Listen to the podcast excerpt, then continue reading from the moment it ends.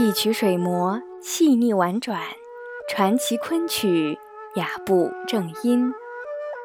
这里是中国昆曲社电台，我是石玲。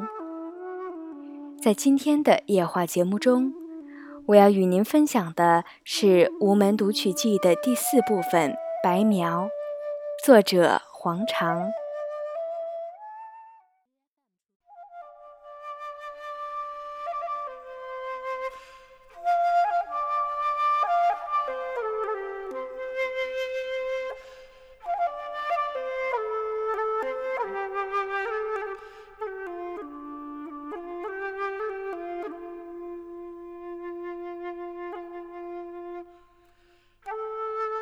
台上就是两个角色，几乎没有唱功，场景也没有大变化，只是小丑和静在进行谈话，谈了将近一小时。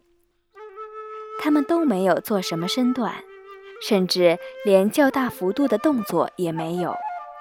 小丑穿白，静觉穿蓝；小丑涂着白鼻子，静是揉脸。传统戏曲的艺术手段简化到只剩下说白，就这样，演员把全场观众的注意集中起来了。从他们的谈话中，人们了解到他们正在进行着一种怎样的交易，并不由得担心这场交易的后果。进行着这种交易的双方穿着古衣冠，但谁都觉得他们好像是熟人。不久以前还碰见过的，自然没有白鼻子。不过这也没有什么妨碍，观众已经闯进了他们内心深处，一时真舍不得离开。就这时，他们的谈话结束了，交易做成了。人们需要过一会儿再回到现实中来，再热烈的鼓掌。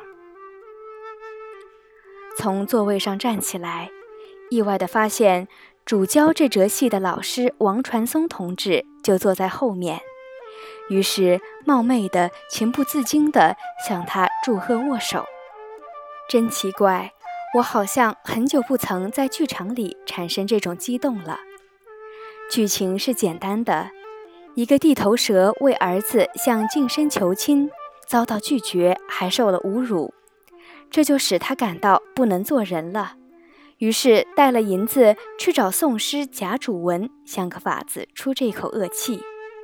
这贾主文因作恶太多，列名招著，正躲在家里韬晦念佛过日，心为黄金黑，腮因白酒红，但其实并未真心悔改。老本行是不能放弃的。听他的自白：早上爬起来念几声阿弥陀佛。好似毒蛇叹气，晚间头替人刀笔，浑如击剑蜈蚣。这情形，地头蛇刘君玉是明白的，他也自有他的办法，将我白老鼠吊他赤练蛇，袖管里的银子摸进摸出之际，毒蛇果然被引出洞来了。即使是在临安城中颇有些名望的暴发户地头蛇。要与做过官的近身作对，还是毫无把握的。在这里，就显出了贾主文这种角色的非凡价值。只有凭空诬陷、无限上纲，挽个大头目出来替其作对，你竟在去头里看香杀便罢。这大头目是秦桧，诬陷的罪名是图谋行刺丞相。戏是明朝人写的。剧情被规定发生于南宋，但赤练蛇却从开天辟地起就已存在了，也永远不会绝迹。只不过有时群起出洞咬人，有时藏在洞里叹气而已。这就是这一折写状的主题所在，也是它所显示的强大现实主义力量的源泉。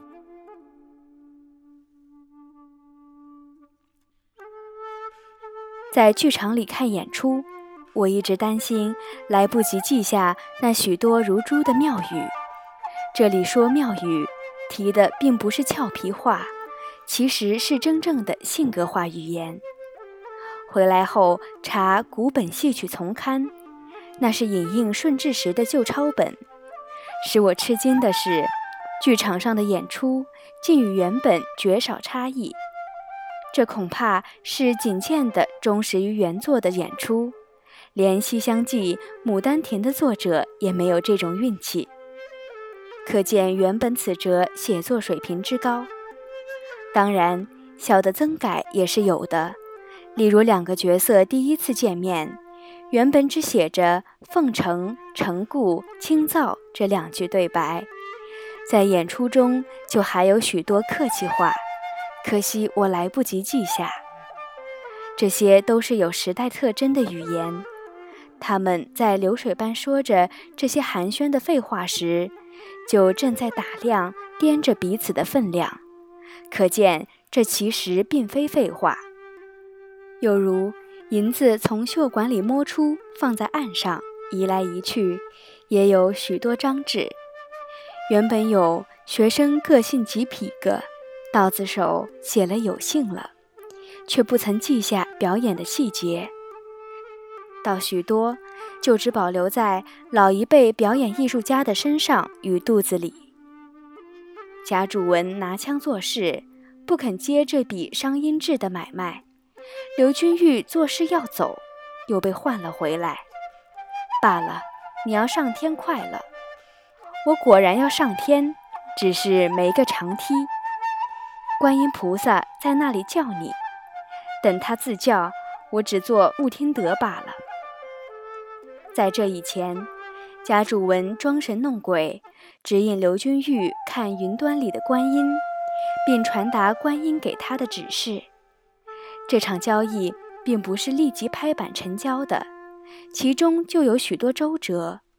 没有这些周折，人物就站不起来，也看不出白老虫怎样一步步引赤练蛇出洞。